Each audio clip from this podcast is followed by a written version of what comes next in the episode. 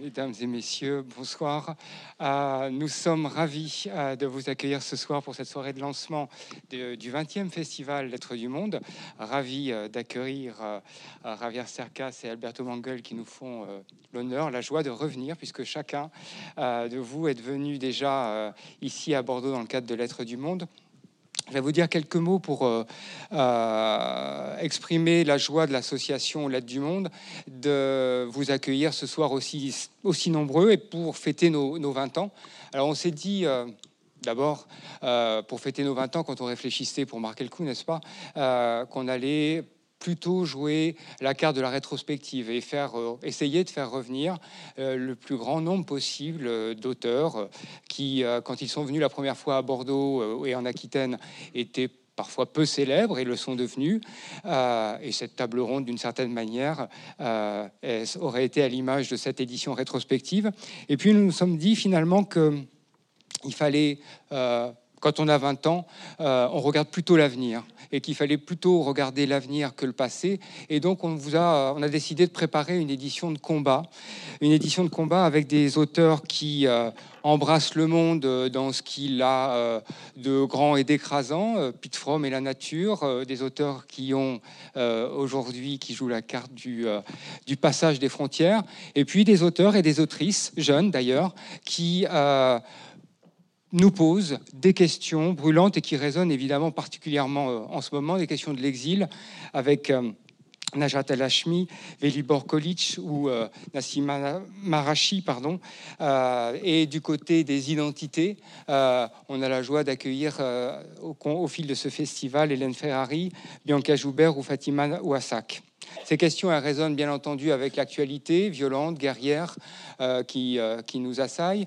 Et d'une certaine manière, de la même manière que Velibor Kolic était là l'an dernier, à peu près à la même époque, en pleine guerre de l'Ukraine, qui n'a évidemment pas fini, mais qui était. Euh, pardon, Korkov.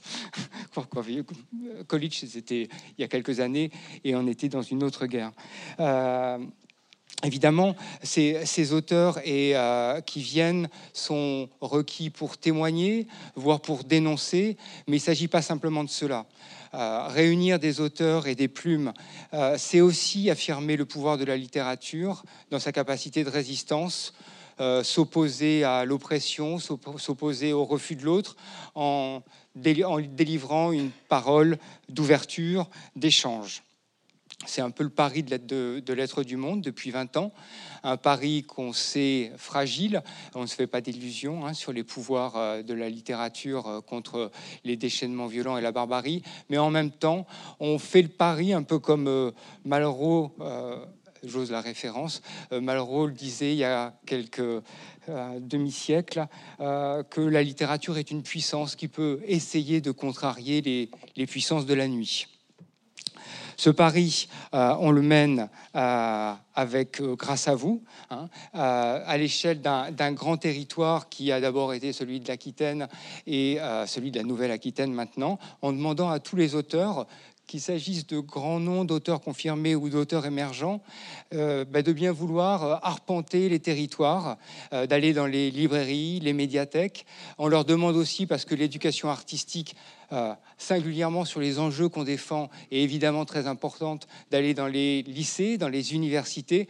Et on remercie beaucoup euh, tous les bénévoles qui assurent le bon fonctionnement de ce festival et les euh, médiathécaires, les libraires qui, au fil d'une soixantaine de rencontres par an chaque année, nous accueillent. Évidemment, on délivre un, remerciement ou des remerciements tout particuliers à la librairie Mola, partenaire très fidèle de cette euh, manifestation et de notre euh, association euh, depuis de, longues années. L'autre combat, il se situe à l'intérieur de la chaîne du livre. la littérature, et singulièrement la littérature étrangère, est, dans une, une période difficile. Il est difficile d'éditer, de traduire des auteurs étrangères. Il est difficile de les faire venir. Et de ce point de vue-là, on adresse des remerciements très sincères à tous les partenaires institutionnels qui rendent possible cette manifestation. Euh, le ministère de la Culture, la DRAC, euh, le CNL et la SOFIA, la région. Euh, merci à, la vice-présidente d'être avec nous ce soir, ainsi que l'ALCA, les départements de la Gironde, bien sûr, et du Lot-et-Garonne.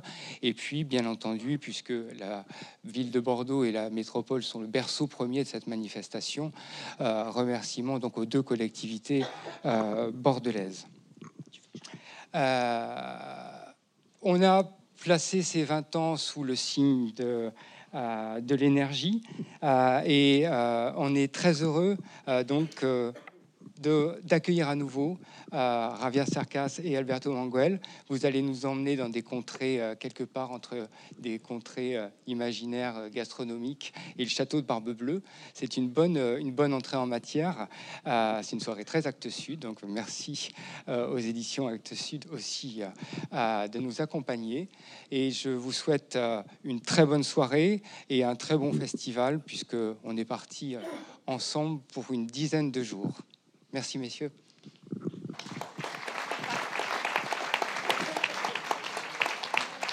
Euh, je voudrais simplement rajouter d'abord bonsoir et hum, je suis tout à fait d'accord avec ce que vient de dire euh, bien sûr notre cher président, mais je voudrais insister sur un fait, c'est que la littérature, c'est aussi du plaisir. Et il ne faut pas oublier le plaisir, parce que l'état du monde ne nous encourage pas à être très optimistes, mais la littérature, c'est aussi du plaisir.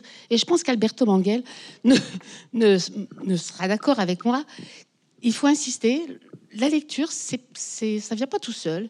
Il faut un peu se forcer, il faut un peu, faut un peu rentrer dedans, il faut y aller. Et c'est pour ça que page 8 de notre petit programme, vous allez voir plein de rencontres avec les jeunes, de tous les auteurs invités au festival, euh, dans les lycées, dans les universités. Et je pense que notre travail est aussi là, parmi ces jeunes, pour leur donner le goût de la lecture, le goût de, de la découverte. Je voudrais simplement spécifier que c'est Caroline Bouet qui va diriger la conversation entre nos, deux camarades. Et je laisse la parole à Cécile. Merci Martine Laval, donc, qui est conseillère littéraire du Festival d'être du monde depuis 10 ans. Mais nous avons bien 20 ans, effectivement. Avoir 20 ans, comme on dit, c'est le bel âge. En tout cas, euh, pour nous, ça a été 20 années de grand plaisir. Et on ne s'est pas concerté avec Martine, on n'a pas eu le temps. Mais moi, c'est ce qui m'anime depuis 20 ans. La joie, le plaisir, la rencontre humaine, les échanges, les découvertes. Euh, voilà, cette ouverture vers le monde dont on a besoin, me semble-t-il, en tout cas moi qui me nourrit et qui j'espère vous nourrit aussi. Si vous êtes là, c'est que vous y croyez, donc tant mieux. On a encore de longues années devant nous, je l'espère.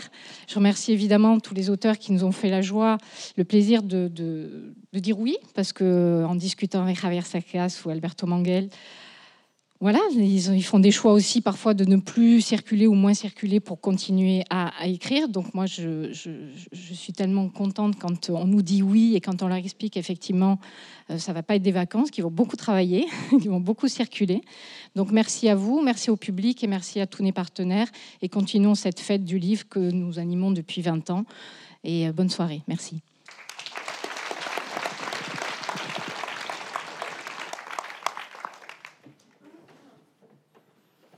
Bonsoir. Bonsoir tout le monde. On vous voit pas, mais on sent votre présence et votre attention. Euh, je trouve ça très bien de placer cette soirée sous le signe, et d'ailleurs l'ensemble du festival, sous le signe du plaisir et de la joie. Parce qu'effectivement, la littérature, c'est avant tout cela, et je crois qu'on en a plus besoin que jamais. Donc, on va dire refuge, combat, on verra, mais refuge et plaisir, euh, ça sera les deux maîtres mots, en tout cas déjà de cette première rencontre. Je suis très heureuse et très honorée d'inaugurer le 20e anniversaire. Je le déclare ouvert, on va dire, hein, euh, avec, euh, avec nos deux invités qui sont deux sommités de la littérature que j'aime énormément en plus. Donc Alberto Manguel, lecteur avant tout, lecteur, mais aussi écrivain, historien de la lecture, mais aussi éditeur, euh, traducteur. Alberto Manguel a grandi là où il est né, à Buenos Aires, en Argentine. Il y a dirigé récemment, de 2016 à 2018, la Bibliothèque nationale d'Argentine. Mais il a vécu aussi au Canada, à New York, euh, en Italie, en France, j'en oublie, en Angleterre, à Tahiti et maintenant au Portugal, où il réside. Il est l'auteur de très nombreux ouvrages. Je vais certainement pas faire l'énumération, ce serait bien trop long. Le, dernier ouvrage est là. Il n'est pas spécialement représentatif des, ouvrages précédents parce que, comme vous pouvez le voir sur la couverture, c'est un livre qui vient de paraître. Il s'agit de cuisine. Nous avons enregistré tout à l'heure euh, ensemble une émission euh, pour France Culture, Les Bonnes Choses, qui passera le 26 novembre. Vous découvrirez dedans, dans cette émission, ce qu'il y a dans ce livre. Et, euh, et, à ses côtés se trouve Javier Sarcas. Alors Javier Sarcas, il est écrivain, il est l'auteur lui aussi d'un très nombre, d'un très grand nombre d'ouvrages que je ne vais pas citer ici, pour la plupart traduits chez Actes Sud euh, également, des romans et des non-romans, des romans sans fiction et des fictions, des essais sur la lecture, sur l'acte de lire, euh, peut-être comme, euh, comme Alberto Manguel, mais surtout des romans et des romans sans fiction ou avec fiction. On y reviendra d'ailleurs. Fiction, non-fiction, c'est un vrai sujet en plus. et puis, c'est des livres qui ont remporté un, un, très grand succès en France, notamment Les Soldats de Salamine, les lois de la frontière, Anatomie d'un instant. Les derniers, le dernier là, euh, le dernier c'est le château de Barbe Bleue, mais c'est aussi le dernier d'une trilogie, une trilogie avec Terra Alta euh, et, avec Indépendance, une trilogie qui, lui aussi euh, nous emmène vers des contrées auxquelles il ne nous a pas complètement habitués, même si l'énigme est au cœur des, livres. Dans ces trois derniers livres, on est plus clairement dans des romans policiers. Donc les 20 dernières années, on va y venir se tourne vers la cuisine et le dessin d'ailleurs, parce que ce livre est illustré par Alberto Manguel d'un côté et le roman policier vers, euh, pour euh, Javier Sarcas de l'autre. Mais comme c'est la 20e édition, je, pense que ce 20e anniversaire euh, va nous occuper pendant toute cette heure où on va entendre Alberto Manguel et Javier Sarcas. On va y revenir régulièrement à ces, à ces 20 ans. Et alors nous, on va pas forcément les tourner tout de suite vers l'avenir, on va se tourner vers, vers le passé et en particulier en commençant euh, avec ces, 20 ans du festival euh, Lettres du Monde. J'aimerais vous demander ce que représente, vaste question, mais ce que représente ces 20 ans passés pour vous, tant au niveau de votre écriture que de vos lectures, et surtout, peut-être pour commencer, le rapport que vous entretenez avec les festivals littéraires qui se sont euh, peut-être multipliés pour notre plus grand bonheur, et en particulier le bonheur du public, qui vient toujours plus nombreux, en tout cas en France. Est-ce que vous y allez beaucoup dans les festivals littéraires depuis 20 ans? Est-ce que vous y allez plus? Est-ce que vous aimez ça? Est-ce qu'il y en a autant dans les pays où vous vivez qu'il y en a en France aujourd'hui? Donc commençons par votre rapport à la, à la fête du livre, on va dire. Alors, comme ils vont être dans les grandes amabilités, allez, Alberto. Bon, merci. Euh, festival littéraire. Eh bien, euh, moi, il y a longtemps, j'ai écrit euh, un petit essai sur le sens d'un festival littéraire et je comparais ça à un parc zoologique où les gens vont voir des bêtes étranges qui s'appellent des écrivains euh, et euh, de soi-disant magiciens qui ont pondu euh, des œufs en or et ils veulent savoir comment ça se fait. je raconte une anecdote qui raconte Philippe Soupeau, qui allait dans un café tout le matin écrire et il y avait un monsieur à une autre table qui le regardait écrire. Et, finalement, Philippe Soupeau lui demande Monsieur, qu'est-ce que regardez-vous? Et il répond Je veux voir comment ça se fait. Donc, euh, peut-être euh, les lecteurs qui viennent au festival littéraire veulent savoir comment ça se fait. Euh, peut-être euh, Javier va nous raconter comment ça se fait. Euh, il le sait. Donc, non, je ne vais pas souvent dans des festivals littéraires, surtout les dix dernières années, surtout les, les trois dernières années depuis la pandémie mais c'est une question d'âge. Ça, ça, me fatigue. Le voyage, ça me fatigue. Euh, mais des jeunes comme Javier continuent à, assister à des festivals un peu partout dans le monde, non? Javier. Ok. Bon, bon, bonsoir, bonne soirée. Et d'abord, je voudrais raconter une petite histoire, si vous me permettez, que j'ai raconté déjà à Alberto, quelquefois, peut-être ici aussi. Euh, la première fois que Roman Jacobson, le grand linguiste russe, a visité Harvard, l'université de Harvard. Il a été reçu par le président qui lui a dit Monsieur Jacobson, on m'a dit que vous parlez 14 langues. Et Jacobson a répondu Oui, c'est vrai, mais je les parle toutes en russe. Alors, je parle, euh, je parle français, mais je le parle en espagnol, comme d'autres langues. Je parle toutes les langues en espagnol. Excusez-moi, je n'ai jamais étudié en fait français. Euh, je l'ai lu et bon. Et il y a un personnage dans le livre que j'écris qui dit le français et l'espagnol, sont tous la même langue, c'est latin mal parlé. Je suis d'accord. Et aussi, je voudrais dire une autre chose, si vous me permettez. C'est que je suis très heureux d'être ici avec Alberto. Mangel, c'est un ami depuis 20 ans? Oui, oui, c'est notre anniversaire aujourd'hui. C'est notre anniversaire. Presque. oui, ok, c'est notre. Et, et, et, vraiment, c'est un, ami, mais c'est un maître. C'est-à-dire, j'ai appris énormément de choses avec ses livres sur la littérature, sur ma littérature et sur moi-même. Alors, je suis très fier d'être euh, son ami et merci, vraiment. Je n'ai jamais dit ça en public, alors je l'ai dit aujourd'hui. À notre ça s'appelle J'étais des fleurs. Mais ce sont de vraies fleurs. OK, alors oui, euh, euh, euh non, avant, 20 ans avant, je ne, c'est-à-dire, c'est-à-dire, cet anniversaire, c'est aussi un, anniversaire parce que, parce que j'ai publié en France en 2002, je crois, ou 2003, alors 20, 20 ans, un livre qui, en certain sens, a changé ma vie, qui s'appelle Les soldats de Salamine. Et pourquoi a changé ma vie? C'est très simple, parce que avant ce livre, ce livre, j'avais publié déjà, je crois, trois romans, des essais, etc. Mais j'étais un écrivain sans lecteur. Miguel de Unamuno, un écrivain que tu connais très bien, un grand écrivain espagnol, disait c'est la chose, la chose plus dangereuse du monde, un écrivain sans lecteur. Et bon, je crois qu'un écrivain, c'est toujours dangereux. S'il n'est pas dangereux, n'est pas un bon écrivain.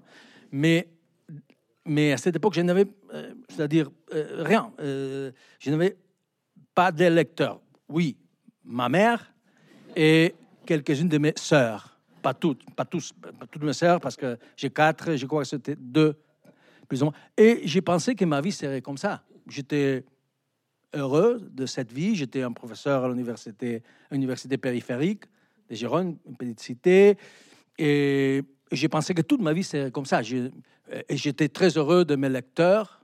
J'ai pensé que mes lecteurs étaient les meilleurs lecteurs du monde. Je peux le démontrer. Ma mère, par exemple, elle, elle a pensé à ce moment-là que, que entre Cervantes et moi-même, il y avait un grand vide dans la littérature universelle.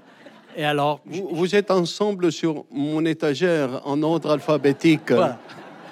Non, les noms c'est important. Hein.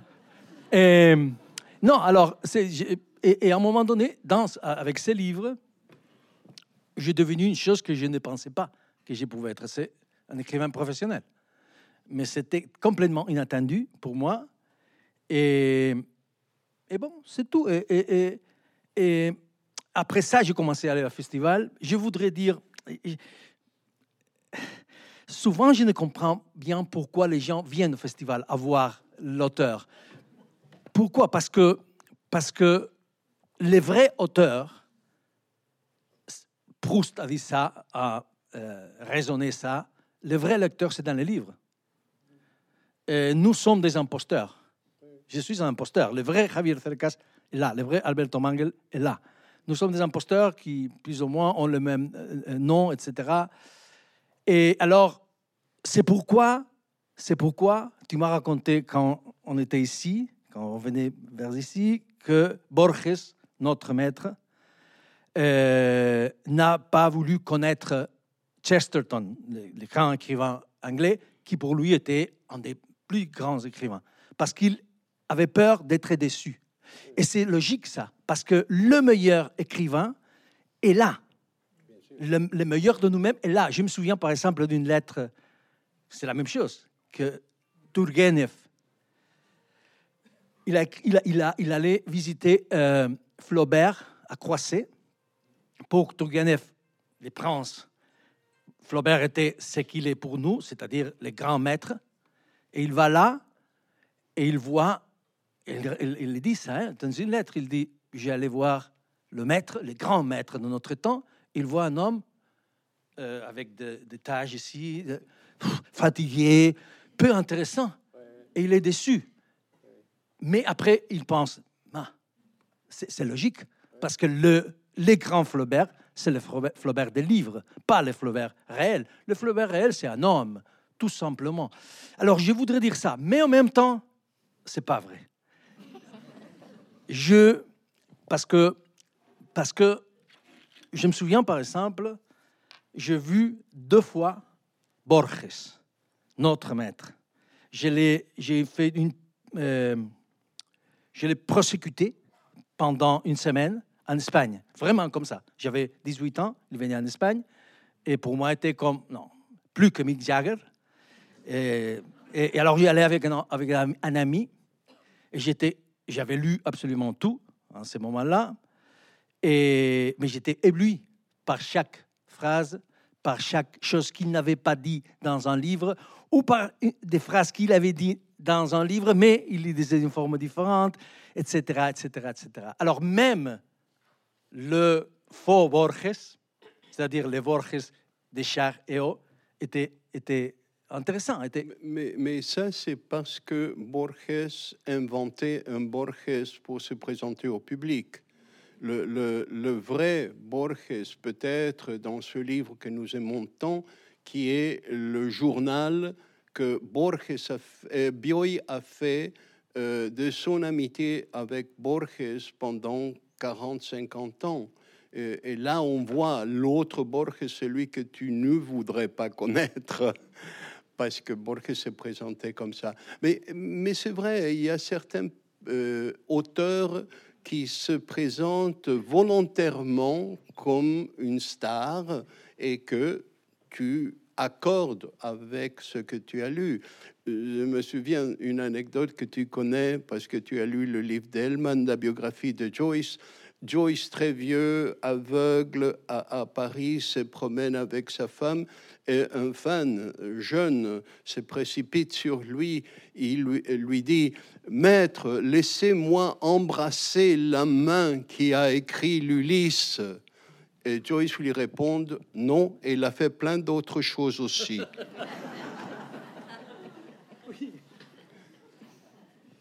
Oui, oui, c'est comme ça. C'est comme ça. C'est qui alors, oh, pardon. Alors oui, je comprends les gens qui vont au festival. Je ne, le fais pas beaucoup, euh, vraiment. Et... En fait, c'est au public qu'on devrait demander pourquoi le public est là, mais euh, on leur demandera tout à l'heure puisqu'ils auront la parole. Est-ce que c'est le vrai Mangel qui parle là?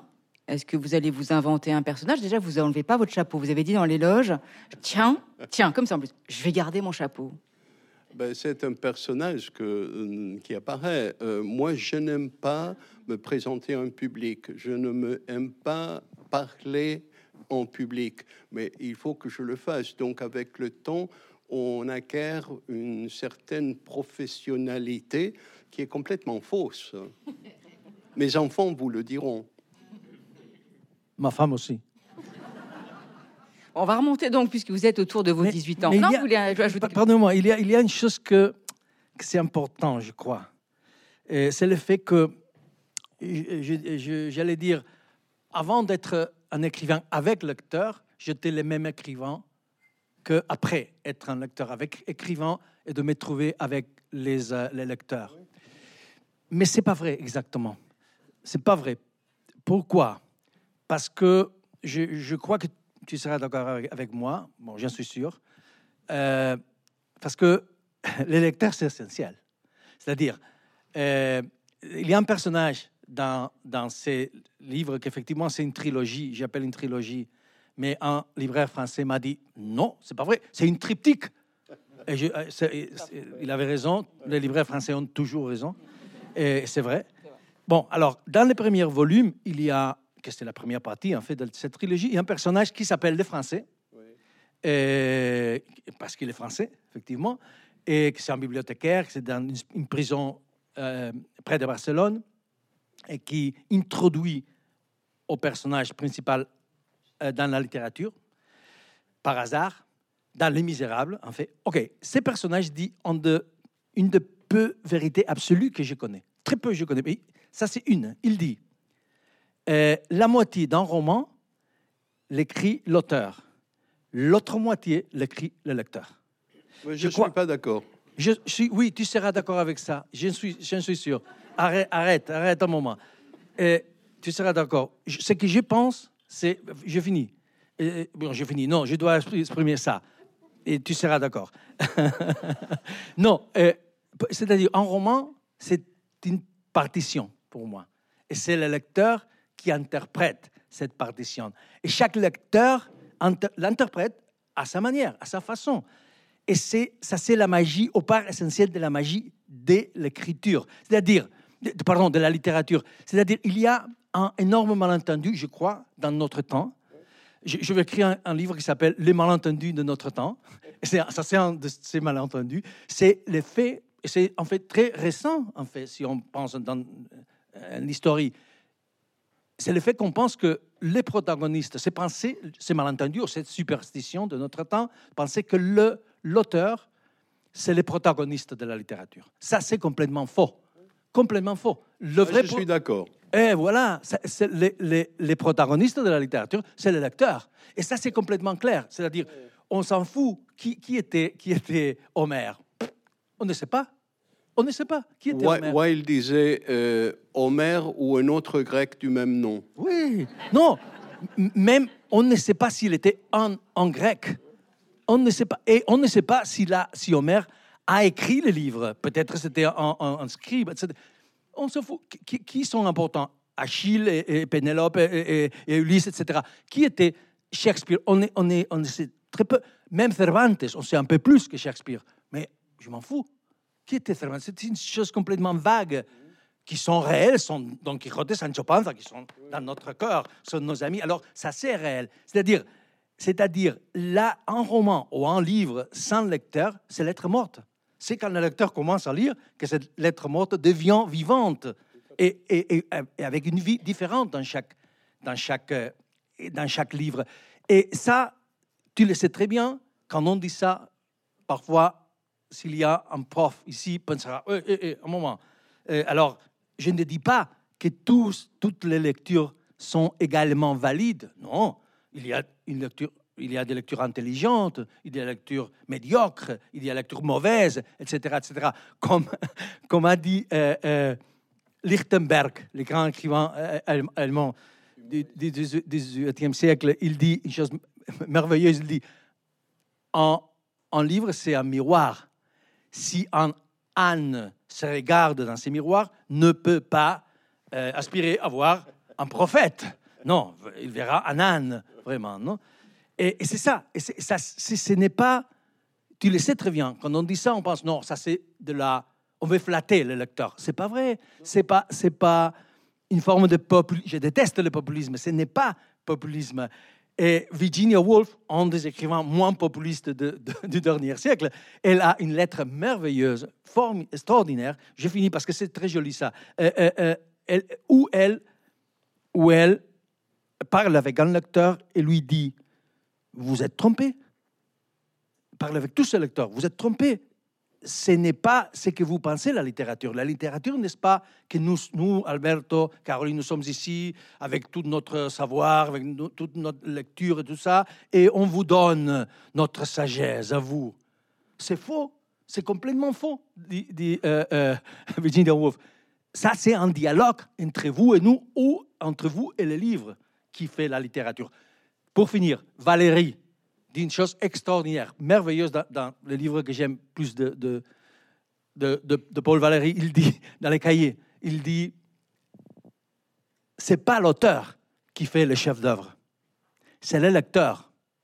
Lecteur, euh, lecteur, il dit, lecteur concentré, lecteur euh, dédié, lecteur sérieux, lecteur, lecteur, il dit, doué d'une, ah ça c'est merveilleux, d'une innocence armée. C'est joli, hein Innocence armée. Lecteur capable de découvrir dans un livre des choses que l'auteur n'était pas complètement conscient de ça. Voilà Alberto, un de ses lecteurs. Alors, c'est les protagonistes. De. Tu es d'accord avec moi? Alberto, il y, a deux, il y a deux points qu'il aborde, euh, Ravia. Euh, Euh. D'abord, est-ce que est-ce que c'est le lecteur qui fait le, le livre? Et ensuite, est-ce que effectivement le lecteur peut se tromper dans sa lecture? Je disais que je ne suis pas d'accord avec Javier parce que Javier a commencé par dire que le livre est 50% l'auteur et 50% le lecteur. C'est 90% le, le lecteur. L'auteur met des mots sur la page. C'est le lecteur qui donne un sens à, ces mots. Et donc, euh, euh, il y a des mauvaises lectures. Oui, certainement, mais, mais elles sont mauvaises pour moi.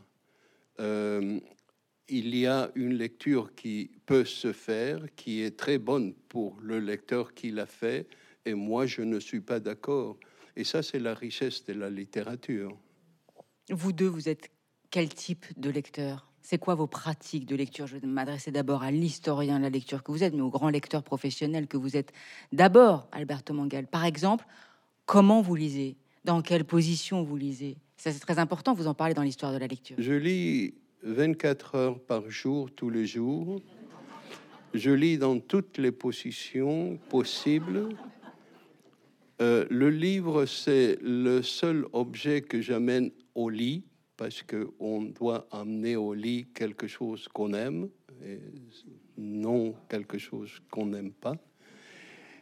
Et euh, je dirais que je suis un, lecteur euh, omnivore.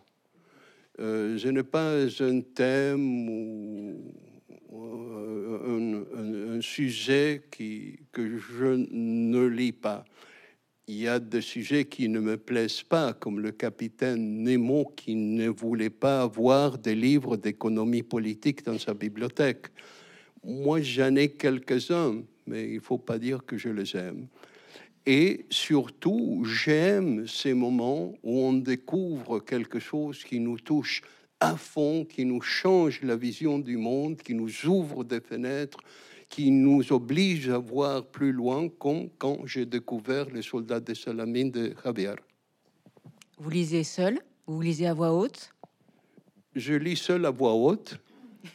Je lis seul en silence. Je partage mes lectures avec mon compagnon. Je, je trouve quelque chose que j'aime et je le prends du bras. Je lui dis "É- écoute ça. Et je lis de plusieurs façons. Je pense qu'il ne faut pas s'empêcher de lire de une façon quelconque. Borges, parce qu'on va citer mille fois Borges ce soir. Borges, Borges- vous, vous lui- pardon, je, je- je- je vous interromps juste pour, pour les auditeurs et les auditrices qui sont là, qui, qui ne le sauraient pas, mais Borges, vous avez écrit un, livre qui s'appelle Chez Borges, Alberto Manguel, parce que c'est le récit de comment vous lui faisiez la lecture chez lui quand vous étiez lycéen. Oui, et il disait que un écrivain écrit ce qu'il peut, tandis qu'un lecteur lit ce qu'il veut. Et là, c'est toute la différence. Javier, vous, vous lisez comment? Assis, debout, couché, euh, à toute heure de la journée et de la nuit, à voix haute, seul, vous en parlez, vous le partagez, vous le gardez pour vous?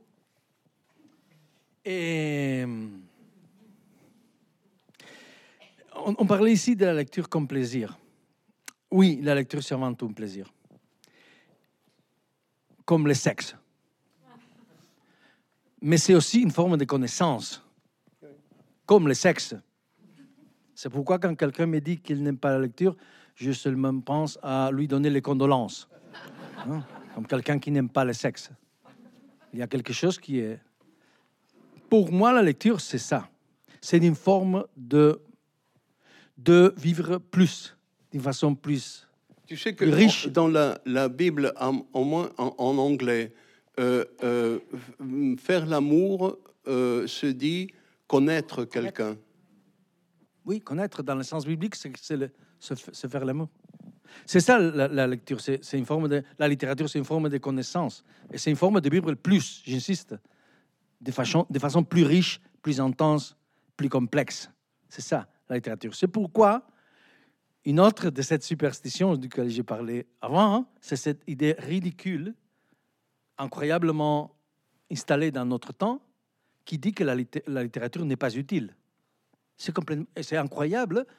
Bien sûr, le lecteur, le lecteur, euh, the common reader, que c'est les bons lecteurs, à la fin, c'est-à-dire les gens normaux qui lisent par plaisir, ne sont pas peut-être conscients de ça, mais dans le milieu littéraire, ça s'est installé, cette idée, non, la littérature n'est pas utile, la littérature c'est un jeu euh, avec une grande sophistication, etc. Comme a dit un écrivain euh, argentin que je ne citerai, j'ai pitié, euh, a dit non, c'est comme de la philatélie. On dit philatélie en, français, non? C'est la même chose.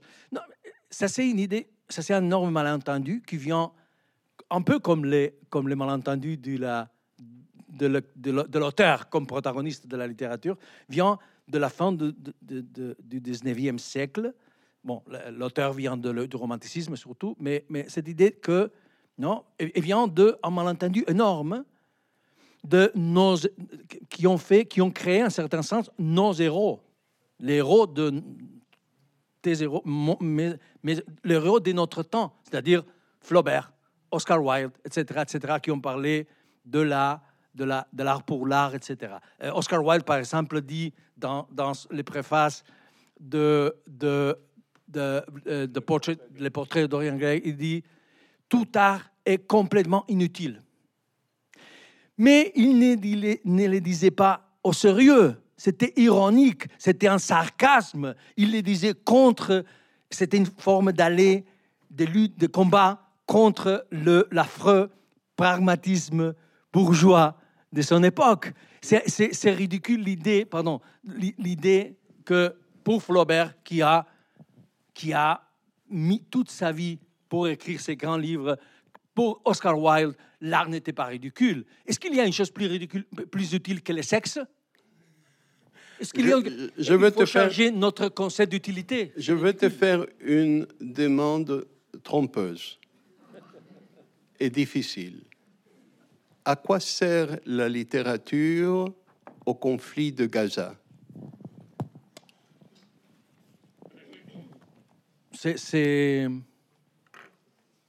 pour commencer, la littérature sert à te mettre dans la tête de ton ennemi. Ça pour commencer. Et ça, c'est énormément utile. Parce que tu sais très bien, on est d'accord avec ça, je crois. Bon, je suis sûr parce que j'ai lu un article que tu viens d'écrire où tu disais, tu n'avais pas lu mon article que j'avais précédemment écrit, mais tu disais exactement la même chose. Exactement la même chose. C'est incroyable, mais c'est comme ça.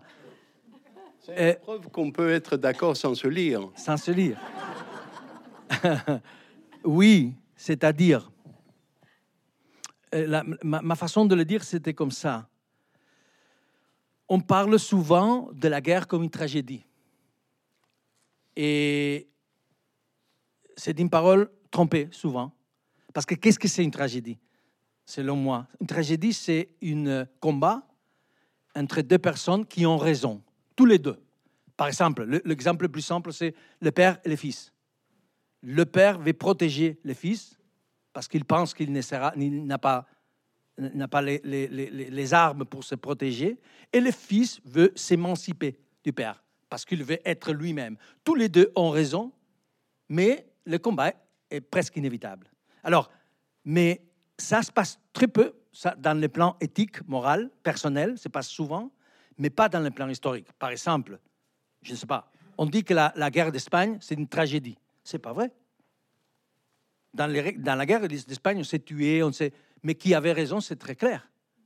C'était une république qui a été attaquée euh, par un coup d'État, par la moitié des, Espagnols, par l'Église, par le blablabla. Mais ce n'est pas une, vraie tragédie.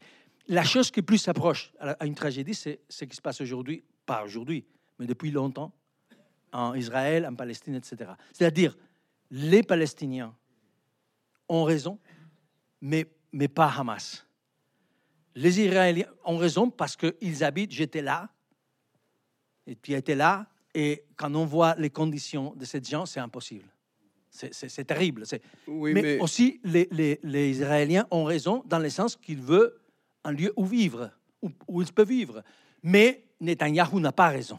Mais c'est ça pourquoi j'ai fini là, cette euh, guerre, c'est une vraie tragédie. Oui. La, la seule peut-être tragédie que je, je connais. Et la littérature serve à comprendre, et surtout, permettez-moi, à comprendre l'autre, pas, pas celui avec, qui- avec qui tu es d'accord, mais celui avec qui tu n'es pas d'accord. Comment faire que Netanyahou lise? Je sais pas. C'est impossible. non, ça c'est une grande question. Est-ce que je peux, je peux intervenir dans votre discussion? S'il vous plaît. Excusez-nous. Je plaisante. Avec juste avec une question, parce qu'on a, très- j'ai très envie de vous écouter, avec une, une question qui a trait à ce que vous dites sur l'utilité et le pouvoir de, de la littérature. En particulier, la question que vous venez de lui poser, euh, Alberto, que peut la littérature aujourd'hui face à, à ce qui se passe? Moi, je me souviens d'avoir été euh, avec euh, France Culture euh, il y a une dizaine d'années à Moscou et d'avoir été face à deux écrivains russes qui n'étaient tellement pas d'accord que un a fini par se lever et claquer la porte parce que l'un disait le rôle de l'écrivain en ce moment, alors qu'il y avait des manifestations dans la rue, c'est d'être chez lui au travail. Et l'autre disait ça n'est plus possible d'être chez soi au travail et de regarder ça au dehors. Tu feras ça après. Le rôle de l'écrivain, c'est d'être dans la rue. Et ils se sont tellement opposés que l'un a fini par sortir. Et l'autre exemple, pour étayer euh, euh, cet argument et faire avancer la discussion, c'est justement Andrei Kourkov. Andrei Kourkov a dit qu'il arrête, il pouvait plus écrire de la littérature, qu'il n'écrirait, il va s'y remettre, mais après, qu'il n'écrirait depuis que la guerre a, éclaté que des articles de presse, qu'il n'interviendrait que par article de presse. Donc voilà, à quel moment s'arrête le rôle de l'écrivain et comment celui du journaliste ou de l'observateur, à quel moment vous pouvez continuer d'écrire des romans?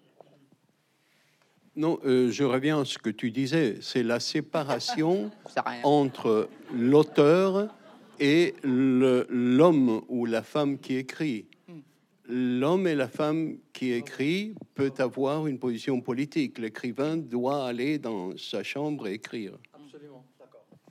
Mais tu fais les deux choses maintenant. Tu as, tu as une- un rôle politique. Tu- J'étais vraiment étonné de te voir euh, avec une position si guerrière dans tes articles dans El País. Ton dialogue avec Macron était extraordinaire. Bah, Le dialogue avec Macron était différent. était- était Mais c'était un acte politique. Mais Oui, mais c'est vrai que c'est vrai que c'est vrai que dans les dernières années, après la crise 2008, qui a changé le monde et qui a changé mon pays aussi, j'ai pris une position ouvertement politique dans mes articles. Et c'est vrai, exactement, je suis complètement d'accord avec ce que vous dites, mais mon expérience me dit ça. C'est-à-dire, il y a une contradiction sont deux personnages différents, disons les, les romanciers et ce qu'on appelait l'intellectuel. L'intellec- L'intellectuel, disons, c'est les- moi-même en tant que citoyen. Je suis un citoyen, tu es un citoyen, tu es un citoyen. Tout le monde, c'est un, un citoyen. Nous, nous sommes responsables de ce qui se passe dans le monde. Euh, démocratie veut dire pouvoir du peuple. Alors, nous, c'est nous qui doit. Et alors, ces deux personnages, j'écris dans un journal euh, chaque deux semaines. Et, et, et oui, mais ces deux personnages, tu l'as dit très bien, sont contradictoires. C'est-à-dire, c'est-à-dire, le romancier travaille essentiellement, selon moi, avec un instrument qui a inventé cet homme qui incroyablement était espagnol, qui s'appelait Miguel de Cervantes, c'est l'ironie. Qu'est-ce que c'est l'ironie? C'est très simple, selon moi. Euh, euh, Schlegel dit la, meilleure définition que je connais, c'est de Schlegel. Il dit c'est la forme de la paradoxe. C'est extraordinaire. Qu'est-ce que c'est l'ironie? Don Quichotte, c'est un homme complètement fou. Complètement. Il est comme ça. Il devait être dans un sanatoire psychiatrique. Il ne peut pas être dans. Non. Mais en même temps, il est l'homme plus intelligent du monde. Il est l'homme capable de discerner, de parler de littérature, de justice, etc. Ça, c'est l'ironie. C'est cette ambiguïté, cette contradiction, cette. euh, non Et c'est sans. euh, Don Quichotte, c'est un personnage ridicule. Tout le monde rit de lui. Et, le- et le, Don Quichotte, le Quichotte, c'est un, livre comique. Mais en même temps, Don Quichotte, c'est un personnage héroïque. C'est le, euh, je dirais en vers en espagnol, d'un grand poète que nous aimons beaucoup, euh, Darío, qui dit El rey de los hidalgos, señor de, lo- señor de los tristes. Le roi des hidalgos, le, le- le seigneur des tristes. C'est les deux choses en même temps. Et dans ce livre incroyable qui a créé les genres, et qui, qui nous a régalé, qui nous a donné les genres, ça c'est essentiel. Alors, le romancier ne peut dire, ne peut jamais dire oui ou non. Jamais, jamais. C'est la définition de la littérature. voilà. Thomas Mann disait dit une chose très belle. L'ironie, c'est pas dire oui ou non, mais oui ou non en même temps. Voilà. Et, mais le- le- l'intellectuel, ne- le citoyen ne peut pas faire ça. C'est-à-dire les citoyens, euh, dans une situation extrême, comme la guerre d'Ukraine, je comprends très bien euh, euh, Kourkov, j'étais avec lui. Si je comprends très bien, il doit faire quelque chose. Il ne, il ne peut pas agir. Il ne peut pas dire oui, c'est bien, mais pas bien. Dans la guerre civile espagnole, je ne m'imagine moi- moi-même fermé dans ma maison euh, euh, avec les ironies et les ambiguïtés et tout ça. Non, parce qu'il y a des gens qui meurent.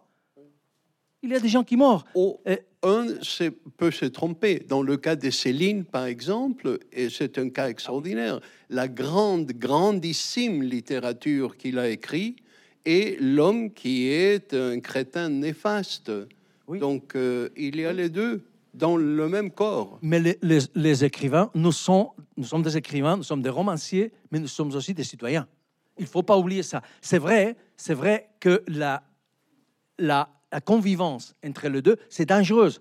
C'est très dangereux. C'est pour moi, c'est c'est ce que je, ce que je pense. C'est-à-dire que ces deux personnages, dans, dans l'écrivain, je le sens dans moi-même, doivent être en combat permanent. Parce que si le, le citoyen euh, euh, Aller dessus sur le... sur le romancier, euh, Bence, Bence 20, euh, Il, il- il remporte la victoire. il hein. remporte Mm. sur les romanciers. Si les citoyens remportent sur les romanciers, alors les romans peuvent devenir, ces romans peuvent devenir de la propagande, de la pédagogie. Alors c'est la mort de la littérature. Mais au contraire, si les romanciers l'emportent sur le citoyen, alors les citoyens peuvent finir euh, euh, peut-être complices du crime ou du, du mal.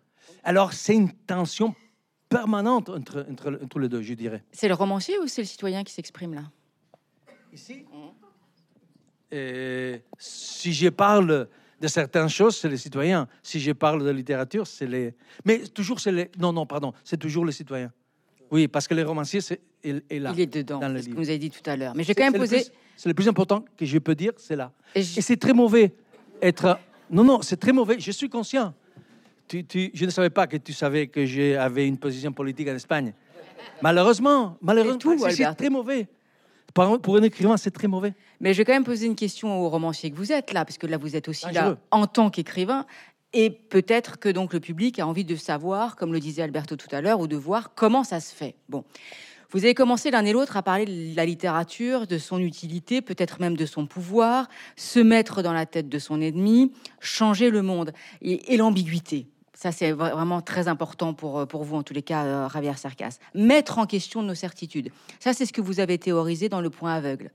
Hein, le point aveugle, qui est euh, ce ce livre, cet essai sur la littérature, dans lequel vous dites la littérature doit poser des questions.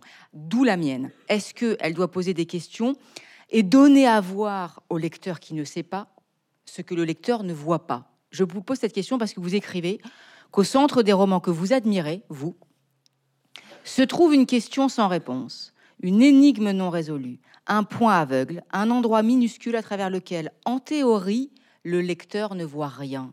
Est-ce que le romancier donne à voir ce que nous ne voyons pas avant de vous avoir lu? Non. Je crois que le romancier ne doit pas montrer rien. Je crois que le romancier ne doit pas donner des réponses. Je crois que le romancier doit formuler des questions. Exactement. Et, et en tout, vous êtes d'accord hein? Mais Oui, oui. c'est la- toute la différence entre le catéchisme et la littérature. Bravo. Bravo. C'est ça. C'est ça. C'est en tout cas, je crois que, c'est-à-dire, donc euh, Cervantes ne, nous dit, ne nous dit pas à la fin, ce livre parle de ça. Non. Au Don Quichotte, Don Quichotte, vous savez, à la fin, il était, il n'était pas fou. Non.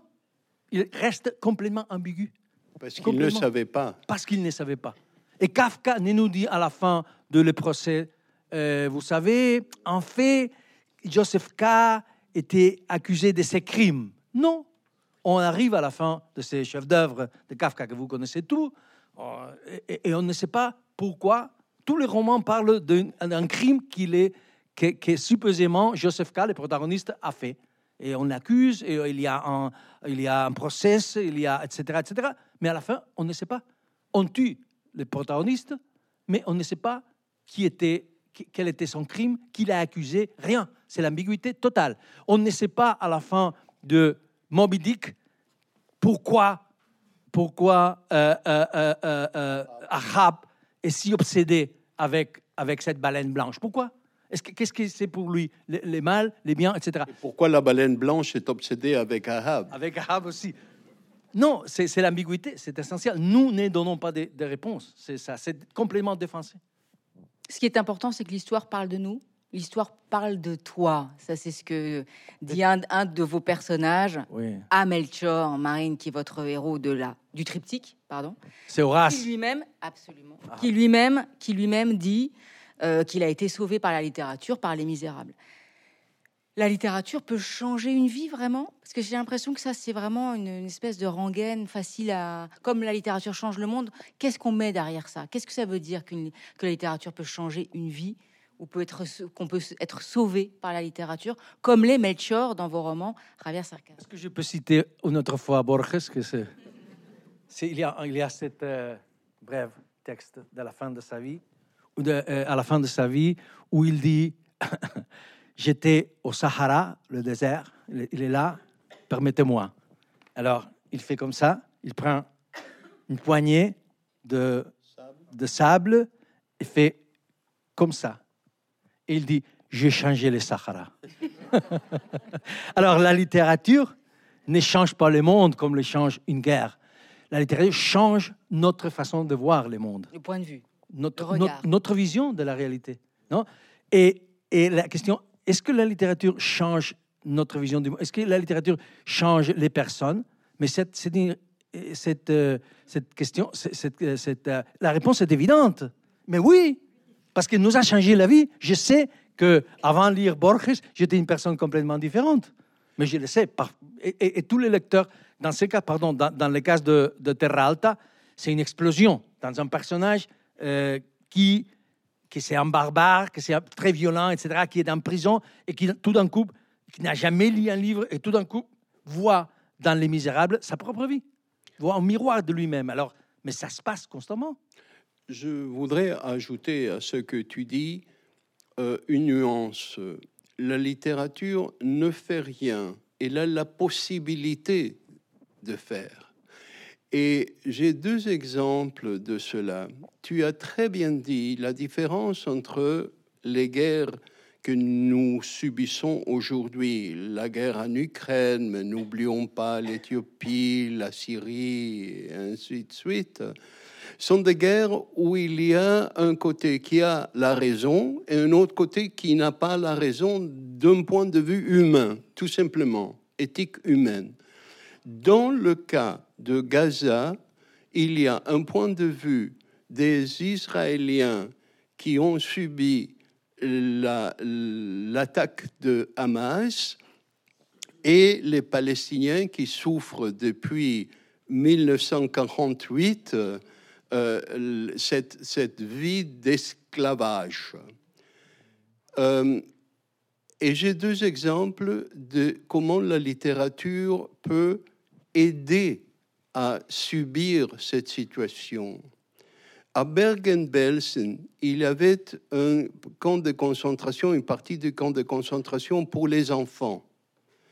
Et les surveillants, qui étaient eux-mêmes juifs, avaient euh, pu faire entrer dans ce camp sept livres pour les enfants parce que les enfants ils sentaient, avaient besoin des lectures. Et ils arrivaient à cacher cette livre, ces sept livres à des endroits différents chaque nuit. Mais après les témoignages de ces enfants qui ont survécu, on dit que la littérature les avait sauvé la vie. Dans le cas des Palestiniens, j'ai eu l'honneur d'être ami avec Mohamed Darwish. Et Mohamed Darwish a construit dans sa littérature, dans sa poésie, un pays de mots dans lequel de nombreux Palestiniens ont trouvé refuge, ont trouvé un espoir, une consolation. Même euh, si ce n'est pas dans l'immédiat, dans la littérature de Mohamed Darwish, il y a la vision d'une possibilité qui peut-être ne sera jamais atteinte. Je me souviens de Primo Levi dans, dans C'est un uomo, si ça c'est un homme, qui raconte que pour lui, de vers de Dante, on était, tu te souviens, hein, essentiel pour lui quand il était à Auschwitz. Et il se souvenait tout le temps, tout le temps, tout le temps. Et il revenait, revenait, revenait au de Dante. Ulysse dit à ses compagnons, nous ne sommes pas des bêtes, nous sommes faits pour aller chercher dans l'au-delà, même si le lecteur de Dante sait que cet Ulysse va être condamné et il va mourir noyé. Mais pour euh, Primo Levi, ces mots qu'il communique à cet ami français de 17 ans qui veut apprendre l'italien, dans le camp Auschwitz, l'intention d'apprendre une nouvelle langue, c'est à travers Dante que l'espoir surgit. Donc la littérature aussi, lire et la littérature comme refuge, comme œuvre de résistance, ça, tombe bien puisque c'est le, maître mot de, ces 20 ans de, festival. On a parlé des lectures, euh, on a parlé de la littérature et de son rôle. J'aimerais bien qu'on aborde la question de l'écriture, de comment vous écrivez. Là aussi, euh, peut-être comment ça se fait, à part, à comment c'est venu euh, chez vous, mais comment vous le faites. Et en particulier, peut-être cette évolution, puisqu'on est dans les 20 ans aussi, cette évolution vers laquelle vous allez l'un et l'autre, peut-être un peu plus marquée vers euh, le roman policier, avec Melchior, euh, dans vos trois derniers livres, Javier, et puis donc vers euh, ces recettes de cuisine.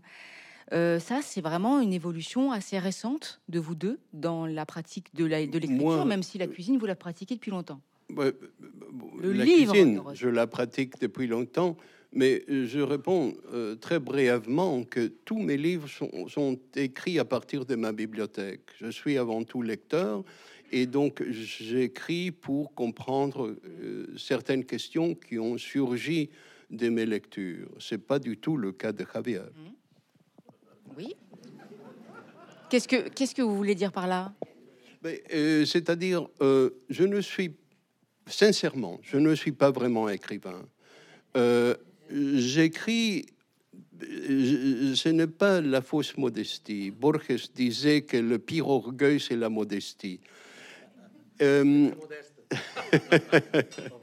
parce que, euh, bon, il surgit de mes lectures qu'un jour, je me demande qui suis-je comme lecteur. J'écris une histoire de la lecture à partir de cette question.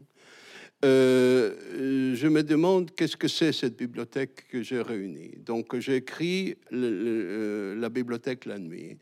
Je me demande quel est le rapport entre mes lectures de, du genre que j'aime beaucoup, la littérature fantastique, et la cuisine que j'aime faire? J'écris ce livre. Donc c'est ça. Mais pour euh, Javier, c'est autre chose. Je crois que la, création littéraire est primaire. Je dis euh, dans un article depuis euh, euh, que j'ai lu les premiers, enfin les romans à partir de Soldats de Salamine, que Javier avait récupéré pour nous le genre épique. Ce genre que nous avions perdu depuis l'Antiquité, Javier a pu trouver une façon de nous redonner l'esprit épique qui est l'esprit de la recherche de quelque chose qui semble impossible et que parce que nous sommes au XXe siècle, quand il l'a écrit au XXIe siècle, euh, cette réponse euh, n'est pas donnée. justement, vous avez lu Soldats des Salamines, vous savez que le roman, euh, le, point central du roman apparaît à la fin où il n'y a pas de réponse On n'a pas de certitude. Et ça, c'est le pic de notre époque, l'épopée de notre époque que Javier a euh, remis en place pour nous. Alors la forme, pardon, la forme, on va y, on va y venir, si vous le voulez bien. Mais comme Alberto a dit que ses livres à lui venaient de sa bibliothèque, de ses lectures, et que les, les formes de livres différentes surgissaient des lectures précédentes, est-ce qu'on pourrait dire, Javier, que votre écriture surgit d'une énigme, d'une grande question, d'une obsession, par exemple Oui, oui.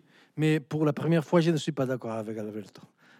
C'est Quoi pas la première fois. Non, c'est pas la première fois. Ni la dernière, on non, verra, mais sur quoi C'est-à-dire, vous savez très bien que tout grand, vous êtes un écrivain, sans doute un grand écrivain. Et c'est très simple. Ah. Le, tout grand écrivain, c'est avant tout un grand lecteur. Ça n'existe pas. Oui, je ne nie pas que tu es un grand lecteur. non, non, non, Je pas dis moi, que- pas moi, que, pas que- moi. que- que tu non non non tu es un grand lecteur Non, non. et mais que ta ton écriture surgit de ces questionnements que vous avez Ah oui, mentionnés. oui, ça c'est vrai.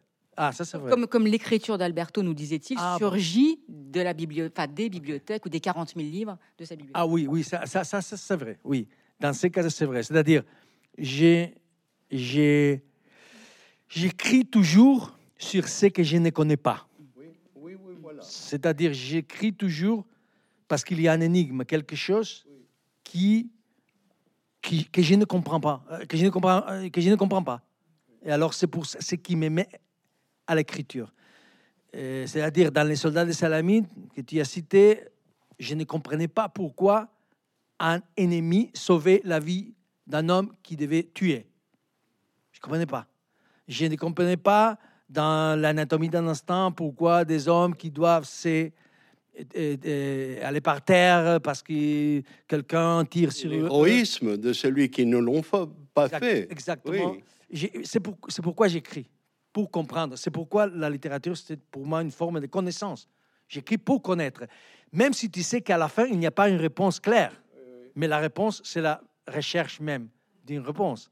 Quand tu recherches, il y a là, et pour le lecteur aussi, il y a là une sorte de réponse ambiguë, contradictoire, etc., comme on a dit. Sans, il n'y a pas une réponse claire, taxative, univoque, mais il y a toujours ça. Alors, dans ce sens, oui, je suis, oui, je crois que c'est comme ça. Et Ouais. dans le le changement, pardon, que, que, que tu as fait quand tu as écrit ces livres que tu as mentionnés maintenant sur, euh, disons, l'inspiration de l'Iliade, on pourrait dire, euh, parce que c'est ce modèle. Voilà. Mais maintenant, tu te penches sur le roman policier, mais je, je dis roman policier et, le lecteur moyen dit oui, une littérature mineure. Non, Oedipe Roi, euh, Crime et Châtiment, euh, Madame Bovary sont des romans policiers. Macbeth est un roman policier. Donc tu es dans ce monde-là. Deux, deux choses. Euh, deux choses. Pour commencer, Excusez-moi. C'est vous, c'est vous, c'est vous qu'on vient d'entendre. hein. non, non, non, parce que c'est passionnant de parler avec lui. C'est-à-dire, pour commencer, bon, tous les romans, tous mes, Borges disait à nouveau euh, que tous les romans sont des romans policiers. Oui. Et je suis complètement d'accord avec lui, comme toujours, ou presque toujours. et, et tous mes romans sont, étaient évidemment des romans policiers avant de cette triptyque. Mais ça met les récits en quête C'est journalistique. C'était pas- pas- pas très clair, mais voilà, il y avait quelqu'un qui allait à la recherche d'un énigme, de quelque chose. Non et c'est ça l'essence du genre policier. Et, et aussi, tu disais une autre chose que j'ai oublié. Bon, dans, dans le- ce sens, pour moi, ce que tu as écrit sur les, les sens épiques de mes livres a été, euh, a été essentiel. J'ai compris ce que je voulais faire j'ai compris ce que j'avais fait et ce, ce que je voulais faire en même temps. A été complètement essentiel. Ça montre pourquoi un lecteur comme Alberto, c'est... Tu devrais mettre mon nom sur la page de titre de ton livre. Bon, on a encore, on a, on a encore évidemment mille questions à vous poser, mais, mais le temps, le temps file, le temps, le temps file. Je voudrais juste euh, vous faire tous les deux euh, commenter rapidement euh, deux phrases que, que vous avez écrites vous, Javier. Euh, la première, elle est en exergue du point aveugle, et vous dites la mission de l'art aujourd'hui est d'introduire le chaos dans l'ordre. C'est une phrase que vous reprenez de Théodore Adorno. j'ai presque envie d'inverser les termes aujourd'hui. La mission de l'art aujourd'hui est d'introduire le chaos dans l'ordre. J'aimerais bien qu'elle introduise l'ordre dans le chaos, mais vous allez nous dire pourquoi elle doit rester le, le chaos dans l'ordre. Et la deuxième, c'est Barthes, que vous citez aussi dans Le Point aveugle. Une œuvre est éternelle, non parce qu'elle impose un sens unique à des hommes différents, mais parce qu'elle suggère des sens différents à un homme unique. Voilà. C'est comme. Non. Bon, alors Alberto, non, parce que vous, vous l'avez écrite? Non, non, c'est Barthes qui non, dit non, mais ça. Vous, avez, vous avez repris. Mais... C'est Adorno qui dit ça, mais c'est très clair. C'est que je, je changerais l'homme unique pour euh, une infinité d'hommes ou des femmes parce que euh, ces interprétations que les lecteurs font, les lecteurs au pluriel, font à travers les générations, c'est la garantie de l'immortalité d'une œuvre. Absolument. Et j'ai une dernière, parce qu'il faut qu'on termine, mais j'ai une dernière question avant de donner, euh, avant de rendre le micro, on va dire ça comme ça, euh, puisqu'on se projette aussi euh, dans les 20 ans à venir et que vous serez euh, dans des lycées, vous allez intervenir auprès des jeunes. Comment aujourd'hui donner le goût à la lecture? Qu'est-ce que vous diriez à des, à des enfants, à des adolescents qui, qui n'ont pas le goût de la lecture? Euh, parce qu'ils sont pris par plein d'autres choses et je ne fais pas un dessin, même si vous dessinez bien, vous savez à quoi je fais référence. Qu'est-ce que vous diriez? Je, laisserai à Javier le dernier mot, euh, mais je dirais que la seule, la seule façon de transmettre la passion de la lecture à un jeune ou à un vieux, c'est la passion de celui qui la propose. Vous ne pouvez pas convaincre un jeune ou un vieux, surtout des jeunes, de l'importance de la lecture si vous n'y croyez pas, si votre vie ne dépend pas de ça, parce que les, jeunes ne croient pas au mensonge. Et donc, euh, la passion est, est, essentielle. Mais quand je parle maintenant aux jeunes, je le ferai demain, je leur demande pardon au nom de ma génération pour le monde que nous leur avons laissé. Javier, comment faire lire les jeunes? Je, parlerai demain, je parlerai de sexe. Très bien. Merci à tous les deux.